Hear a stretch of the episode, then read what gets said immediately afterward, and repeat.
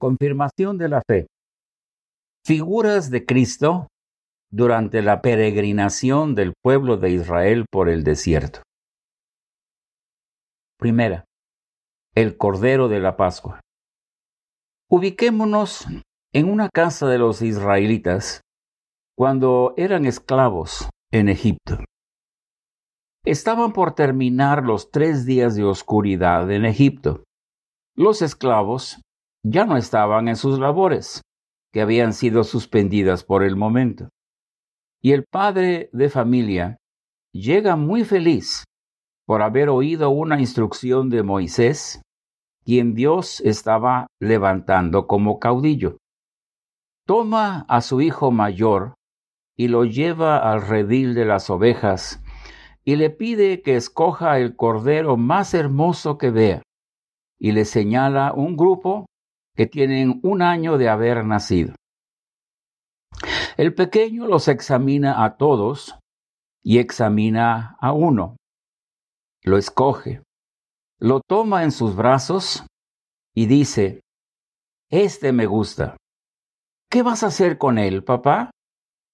El padre de familia lo examina también porque tiene que ser sin defecto y le responde a su hijo, llevarlo a casa, hijo mío. Y sabes, tú lo vas a cuidar. Lleno de felicidad, regresa a casa platicando con su papá sobre dónde lo podría dormir y cómo debía cuidarlo para que no se enfermara y creciera sano y feliz. Pasaron tres días, y al comenzar a caer la tarde, el padre y el pequeño salen al corral, improvisado, donde estaba el corderito. El pequeño pregunta, ¿Qué vas a hacer, papá? ¿Por qué traes ese cuchillo tan afilado y ese tazón en la mano? Hijo mío, le contesta, tengo que matarlo. La voz del pequeño sale en la súplica, no lo mates, papá. De rodillas ante él le explica, Hijo, a la medianoche pasará el ángel de Jehová y herirá a todos los primogénitos que estén en una casa donde los dos postes y el lintel de la casa no estén marcados con la sangre de un cordero de un año que fue apartado y vigilado por tres días para que sea sin defecto. Entonces, papá, ¿Él va a morir por mí? Así es, hijo mío. Abrázalo por última vez y siempre recuerda cómo por su sangre vertida no moriste tú. Y mañana, que salgamos rumbo a la tierra prometida, Recuerda que el Dios de Abraham y de Isaac y de Jacob te redimió para que no murieras como esclavo en Egipto. Sí, hijo mío, Él te redimió para que ahora seas de Él para siempre. Papá, en el desierto, ¿qué me corresponderá hacer? No sé, hijo mío, pero sé que vamos allí para servirle y para adorarle. Y tú tendrás un trabajo muy especial que hacer como primogénito consagrado enteramente para Dios. Del ayer al hoy. Un himno está muy grabado en mi historia. Es el número 28 del himnario de fe, esperanza y amor que dice en su primera estrofa, Señor Jesús, tomaste mi lugar, cual víctima ligada sobre altar. Su fuego conseguiste apagar, Señor, por mí, por mí. Era aún muy joven. Estaba aprendiendo a tocar el órgano. Y era la época en que las reuniones de predicación del Evangelio se celebraban de las ocho a las nueve treinta de la noche cada domingo. Dos hermanos predicaban cada vez, y en esta ocasión mi tío Guillermo me llamó al órgano y me dijo, me toca pasar a terminar la reunión y deseo que se cante este himno al terminar y quiero que tú lo toques. Sería por el año 1957. El templo estaba lleno y sentía una carga enorme. Estaba sentado frente a un órgano de flautas con un poder enorme. Era el que mi tío había construido. Y al terminar la predicación y comenzar a tocarlo, y oír los cientos de voces cantando, me concentré en una frase musical que sabía que tenía que salir bien. Señor, por mí, por mí. Era el énfasis de lo que mi tío había dicho en su predicación al terminar. Oh, que más tuviéramos sellada esta frase en nuestros corazones. Nos haría vivir una vida tan diferente. Aplicación.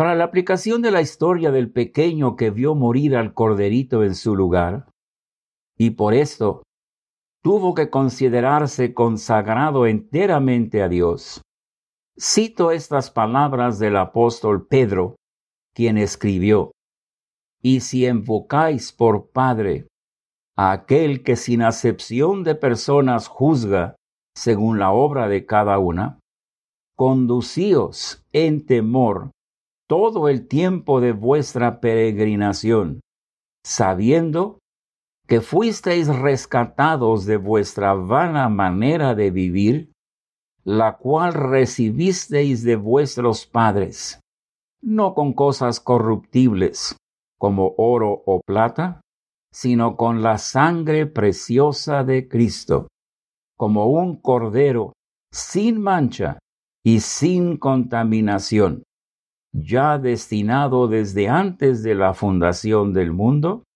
pero manifestado en los postreros tiempos por amor de vosotros. Primera de Pedro 1, 17 al 20. Y complemento estas palabras con otras, escritas por el apóstol Pablo. ¿O ignoráis que vuestro cuerpo es templo del Espíritu Santo, el cual está en vosotros, el cual tenéis de Dios, y que no sois vuestros? Porque habéis sido comprados por precio. Glorificad, pues, a Dios en vuestro cuerpo y en vuestro espíritu, los cuales son de Dios. 1 Corintios 6, 19 y 20. De las dos citas, selecciono tres frases que quisiera se grabaran con cincel de hierro y con plomo en su corazón para siempre, como lo quiso Job en su libro capítulo 19, versículo 24. Primera frase. Fuisteis rescatados de vuestra vana manera de vivir, para que nunca se tengan deseos de volver a ella. Segunda frase. Habéis sido comprados por precio. Glorificad pues a Dios en vuestro cuerpo y en vuestro espíritu, los cuales son de Dios, para que gocemos viviendo para aquel que dio su vida para redimirnos de la terrible esclavitud al pecado, pues fuimos rescatados no con oro o plata, sino con la sangre preciosa de un cordero sin mancha, probado y hallado sin defectos. Tercera frase, no sois vuestros para que siempre recordemos que todo lo que tenemos y todo lo que somos se lo debemos a Dios y que Él nos lo dio para que lo usemos exclusivamente para Él. Que Dios nos conceda que esto sea así, pues el tiempo es corto. 1 Corintios 7, 29. Oremos. Dios nuestro, qué hermosa historia de sustitución. Un cordero redimió a un pequeño, a muchos pequeños que también tuvieron un cordero que murió por ellos.